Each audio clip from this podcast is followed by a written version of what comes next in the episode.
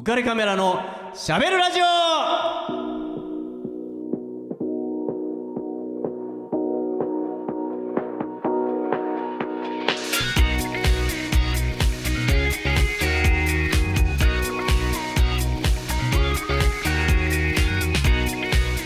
はい皆さんこんばんは、えー浮かれカメラことウェディングフォトグラファーの田底和彦です、えーそしてですね、えー今月2月からはですね、えー待望の 2代目アシスタントが登場します、えープラスメモリーズの月島蛍ちゃんです。はじめまして月島ホタルです。よろしくお願いしよろますしくお願いします。もうラジオははい。何回か出られてるんですか、そうですね。あの関西の方でなんですけど。関西。はい、奈良で少しやってたのとあと城崎温泉の観光大使をしていた時にちょっと京都のラジオとかしてました。観光大使やってたんですね。はい。さすがはアイドルですね。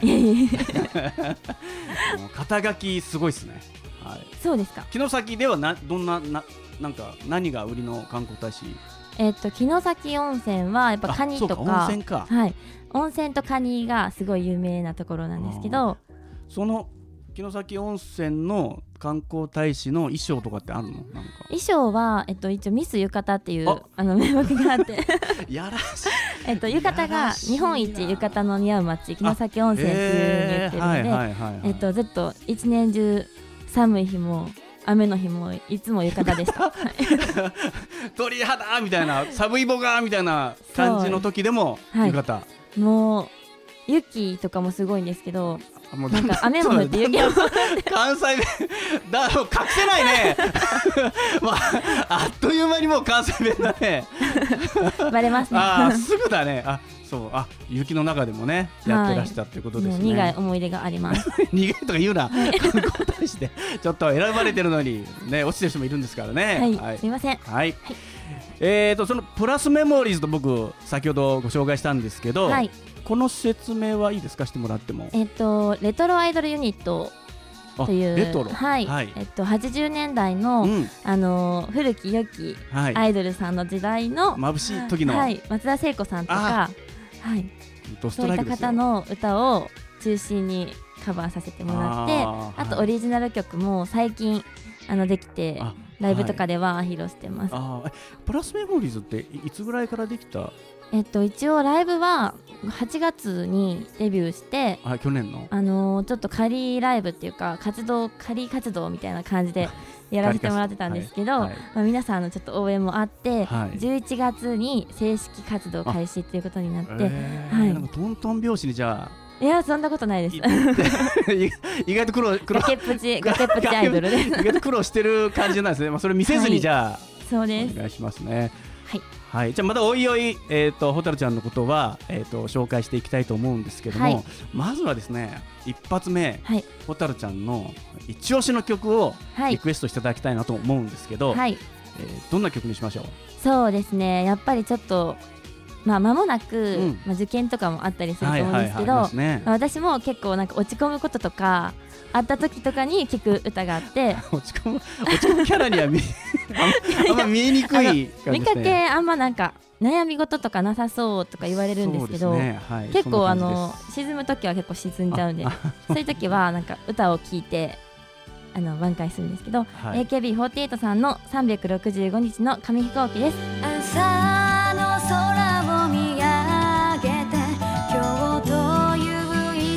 一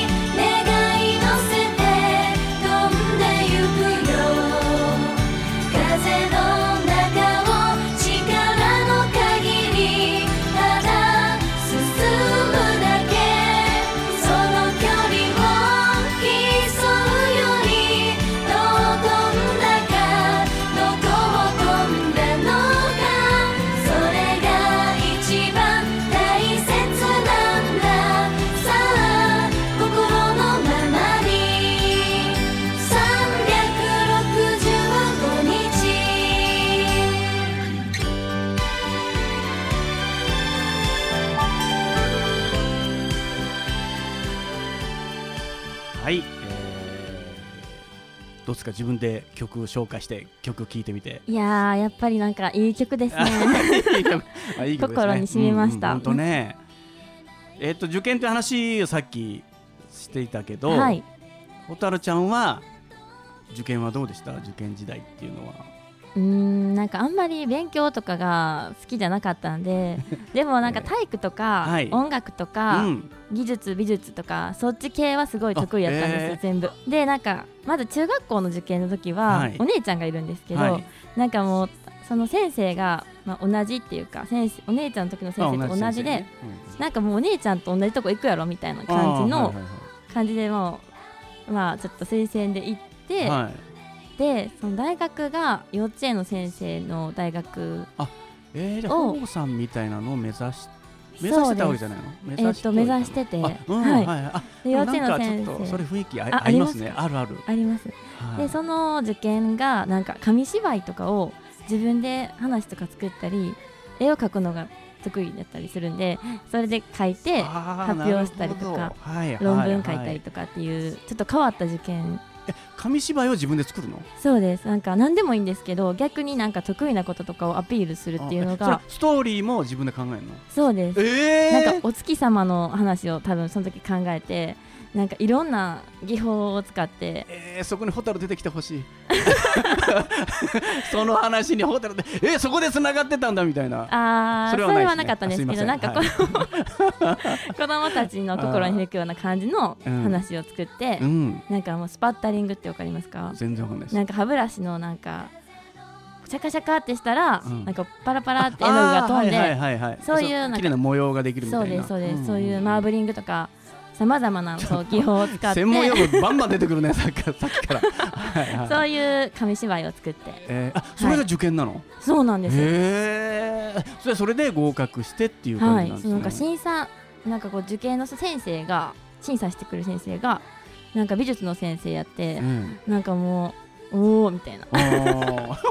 おお目の前で言ったの？それって。なんか君それ全部一人で作ったのか？みたいな感じで結構手先が器用な。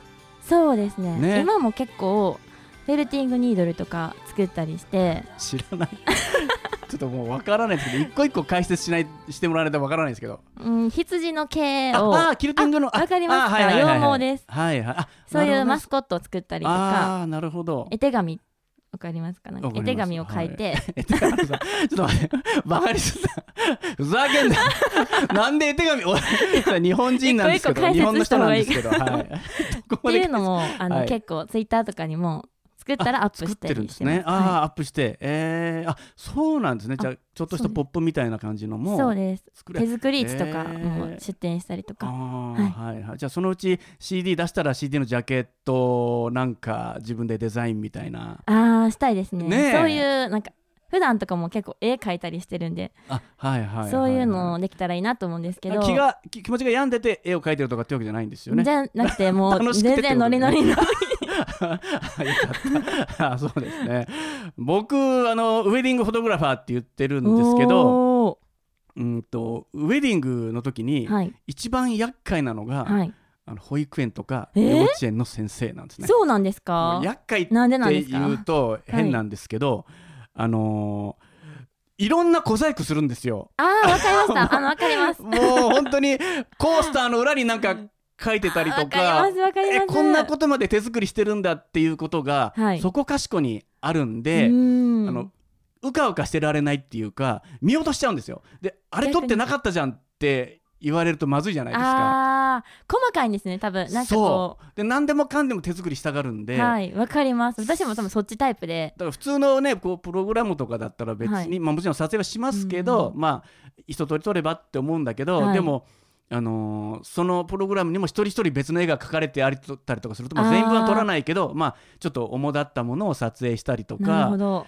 そういったような工夫が結構あっちこっちにありますね。それ私もなんか結構やるタイプ。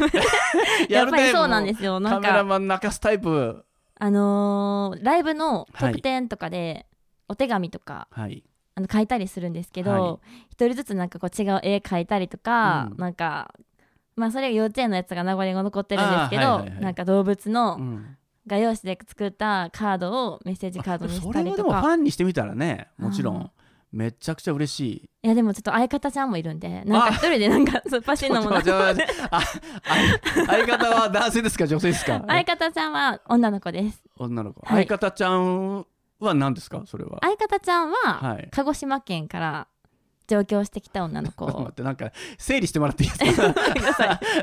こんなところプラに出てきスメモたみたいな。リーズに相方がいるんですね。そうです。二人組二です今人組か。はい。二人組のユニットなんですね、はい。プラスメモリーズ。あなるほど。でその子が鹿児島の出身なんですね。もうバリバリの鹿児島の子で。あーまた鹿児島の言葉もまたねそうなんですよ。聞いたことある？もうなんかたまにこう二人とも自分の地元の言葉で喋り合う時があって、はい。その時はなんかもうえええ？みたいな。もうなんか生すごい怒られるこんなん言ったら怒られいやますけどなまってるじゃなくて方言なんですよね、うんはい方言で。あれはね。だからあ僕もあの親戚にいるんで、はい。鹿児島。えー、だから言葉がまるっきりもう本当当てずっぽうでも当てられないみたいな。もうもう皆目何の話をしてるのかが見当がつかない。っていう、えー。ただ一緒にう笑い始めたら一緒に僕も笑うみたいな、はい。愛想でなんか何でもだからよだからよって言ってました。そう本当に鹿児島かよ本当です。本当にセゴドンでそんなこと言ってるから 今度聞いとくわ、はい。テレビ見た時気にしとくわ。はい。じゃあまあ受験の話ということで、はい。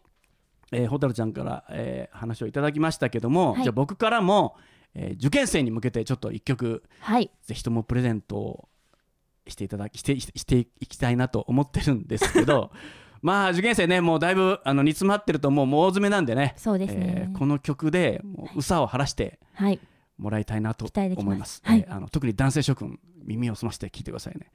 相対性理論で地獄先生。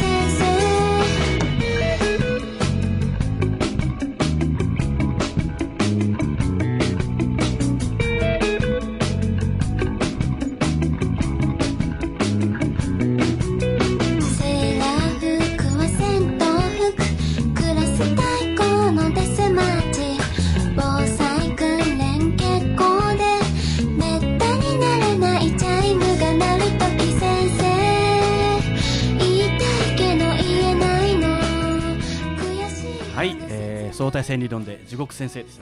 逆効果っていうね勉強を受け手につかないっていうね。そうですよね。これ絶対私のファンの人めっちゃ好きだと思います。よ本当。ささやかれてるねちょっとやばいですね。やばいです。えーまああのまあでも思春期にはねこういう時期も皆さんあると思うんで、そうですね。はい、えーまあ、楽しんでいただけたと思います、えーと僕もですね、えーこう見て当然受験の時代があったわけで、えーまあいくつかエピソードがあるんですけど、まあ、はい。一番どうしてもこう印象に残っているのは、はい。大学受験なんですね、はい。えー僕あの山口県の下関市っていうあの本州の一番西西の端ですね。いいところですね。いいところそう食べ なん適か当に言ってるの違います違います。私行ったことあるんですよ。あえ本当に？下関にちょっと仕事で行ったことがあって。その着物大使で？違うわ。全然違うんですけどなんかめっちゃ美味しいものがいっぱいありました。そうですね、はい。い、やもう海の幸がねそうなんですよ。もうあの四方四方まあ三方ですねあの海に囲まれてるんで、はい。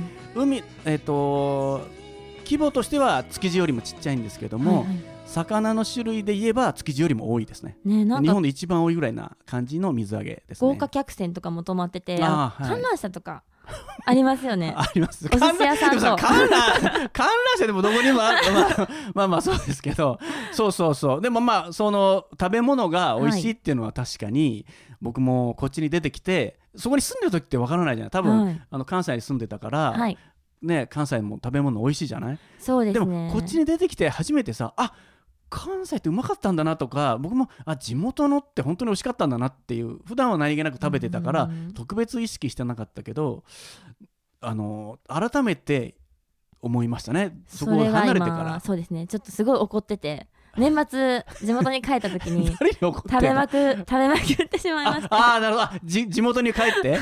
あのこれも美味しいから食べとかないとみたいなのがはいはいはい。結構あるんですけど、うんもうそれを毎日ずっと続けてたら、はい。年末にはい。4キロも太ってしまって、それで？え？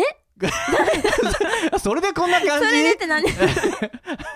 いやでもあいのや言っちゃいけないのかなって。そんなになんか 変わってないように見れるっていうのはみんなに気痩せす。るイタイプですよね。そうですそうです、はい。い、やいいんですか？わかんないけど、あそうなんですね。まあまあ、僕もそこから出てきたんで、まあ、そはい。こを出て、えー東京に出ていきたいなと思って、大学受験をしたんですね。はい。だから本当に田舎者だったんですよ。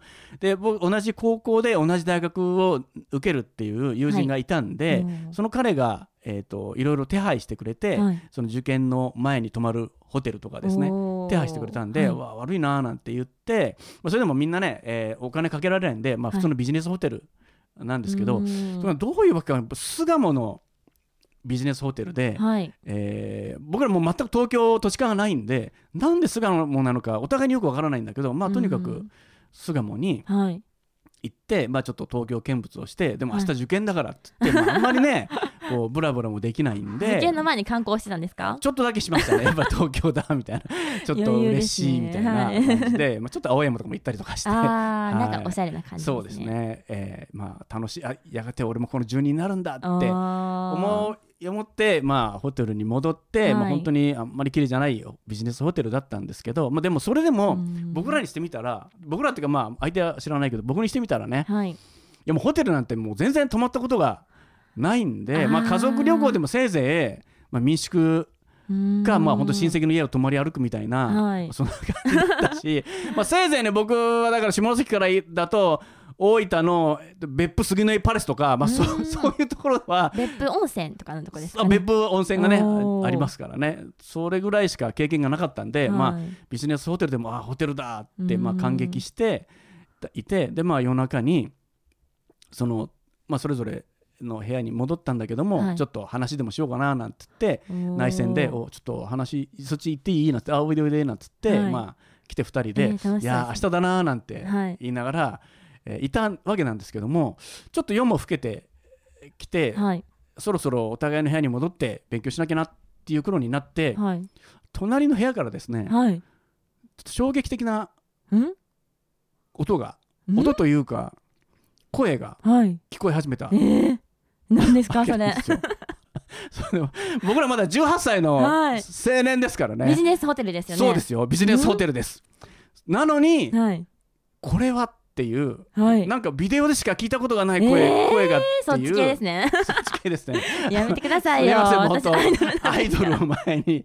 なんなんですけど。いやでも本当にびっくりして、なんだこれって。いやここはそういうホテルじゃないでしょってこうもちろん僕らもまだねはい。モラルがありますからいかんいかんと、ね風紀委員としてはちょっと風紀なんですか？いやわかんないけど。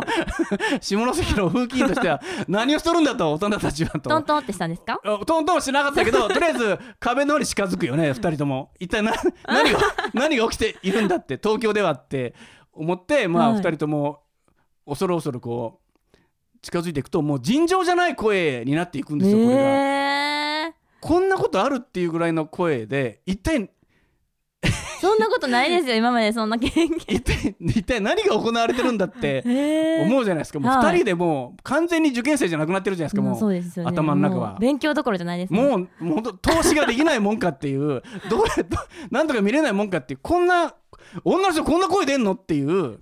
そんな感じだったんですよ。でも本当びっくりして。はいまあ、もちろんびっくりまあ正直に言えば興奮もしましたよね。うわうわうわっていう。と東京って受験の話ですよね 東京ってこんなことが日常さ日常茶飯事でこう行われているのかって思って。でまあなんとなくまだ18歳ですからね、はい。好奇心旺盛じゃないですか。怖いもの知らずなんではい。見に行こうっていう、ことを、まあ、言い出したわけですね。見てみようじゃないけど、えー本当にこんな声っていやでもさ鍵は開いてないでしょって、開いてないですね、よ、僕も思ったんだけどでもまあいやでもさって、まあ、一応チャレンジするだけチャレンジしてみてもいえー、いんじゃない？って言ってまあこそっと自分たちの部屋を開けで隣の部屋なんでドアを開かないよねって言ってまあね後ろに隣 俺の相棒はまあ廊下をキョロキョロしながら早く早くって言って、えー、あーっつってやったら開いたんですよ。えー もう大音量それダメですよ。で大音量であの声がうわーみたいな。めっちゃ気まずい。開けてやばいやつ。どうどうする開いちゃったけどって言って、はいまああのとりあえずね23歩入りましたよ。まあとりあえず見てみたいなっていう、まあ、好奇心でね。すごいですね。どんなことが行われてるんだろうって。で僕23歩入っていったんだけど、まあ相方がねもうガッと俺を羽交い締めして戻ろう。戻ろうって。いやよかった。あともうちょっとで相方さんのおかげで。もうちょっとで見れるのに。っていやもう本当にっていう。いやもう本当に。いやこれ以上はダメだかよらっかってたです。相方さんが応してくれて、まあ戻って、い、はいやもう絶対東京の住人になろうなっていう。それで こんなことがもう 日常的に行われてるんなんてもう絶対合格しなきゃダメだぞ俺たちってそんな生活したいみたいな感じ。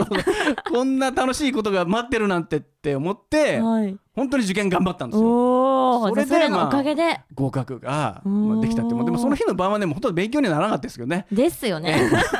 ま まあでも、まあ、その決意はもう新たにお互い頑張ろうって言っても2人ともね、うんえー合格してで不思議なことにそれ以来僕まあ仕事柄ね、はい。まあ、カメラマンですけどいろんなホテルに行くんですけど、はい一度たりともそんな経験ないですね。ないですよね。私もなんか結構 あれ仕事でだあれ溜まったりしますけどだったんだっていう。あれなんか神様のなんかおなんか俺に伝えようとしてたのかなって。でもよかったです。なんかもう今もしそれがもしね割れなんか 覗いた瞬間な誰やってなったらもうカズーさんここにいないかもしれないんで。そしてもう道間違ってたかもしれないですね。はい。まあそんなことで、えーということでもう一曲、えー皆さんに、えー、とプレゼントしたいと思ってるんですけどもせっかく相対性理論かけたんで、えーそ相対性理論の、えーとボーカルの人は薬師丸悦子さんとはい。言うんですね、えー、丸悦さんです、えーでこの人の曲をかけたいんですけども僕ちょっとこの人のはい。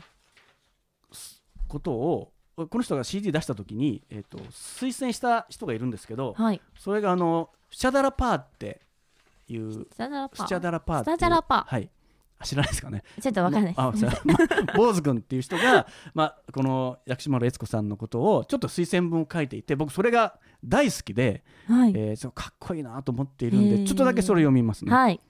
えー気がついている人も多いと思うが世界は去年ぐらいから完全に薬師丸さんを中心に回り始めているのだ、早く感想終わらないかな？みたいな感じでライブ中に iPhone をチラチラ見たり普通なら MC でお客さんのご機嫌を伺ったりするはずの曲と曲の間に全く動じることなくたっぷりと時間をとって水分を補給する彼女のだるそうな態度や行動。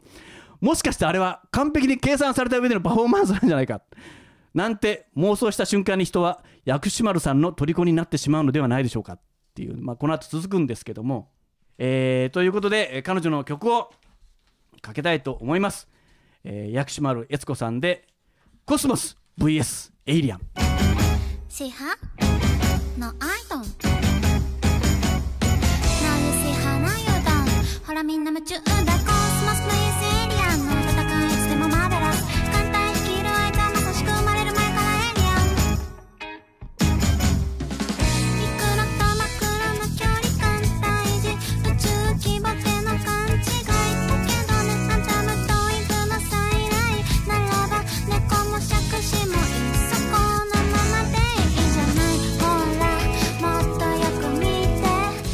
この曲と途中で321っていう声がかかりますから皆さんでスタッフも全員一緒に声かけますよ。わかりました。お願いね 蛍ちゃん。はい。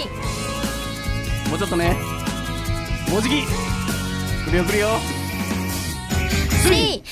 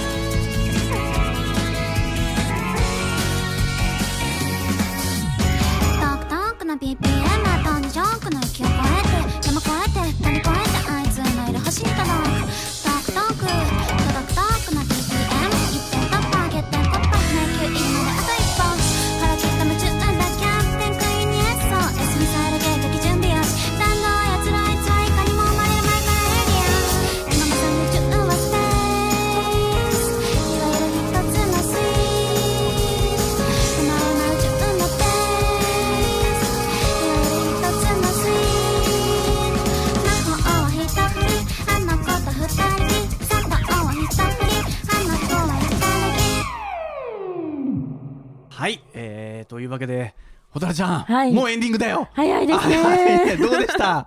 いやーなんかちょっとちょっときね初めてこうプラスメモリー月島ホタルラジオ出演ってことではい。めっちゃちょっと緊張もあったんですけど 本当？カズーさんのおかげで楽しく終わってしまいました。い ちょっと緊張緊張あんまりみじんも感じなかったやそう言われるんですちょっと逆よに慣れ慣れてる感がちょっとあったけど。手に汗握あ握るって感じでしたね。そうなんですね。はい。はい、またこれからおいおいね、えっ、と、ホタルちゃんの魅力を引き出していきたいと思います。がとうございます。お願いしえーます、じゃあ番組の最後、えー、ホタルちゃんお願いします。はい、えー、浮かれカメラのしゃべるラジオではリスナーの皆様からのメッセージやご意見ご感想をお待ちしております。番組宛てのメッセージは Facebook の浮かれカメラのしゃべるラジオページへお送りください。またはこの番組の制作会社言葉リスタへ。皆さんお気軽にコメントしてくださいね。ではお待ちしてます。はい、ありがとうございます。じゃあね、ホタルちゃん最後に、はい。この番組では締めの言葉というのははい。やっております。いいですね。えー受験生に向けて今日はですね、テニス漫画の金字と、えー新エースを狙いから宗像仁コーチが亡くなる直前に岡ひろみに書いた言葉です。いくよ。はいせーの、岡岡エースを狙え。この番組は有限会社リフォーム上田ルピナス株式会社以上の提供でお送りいたしました Dream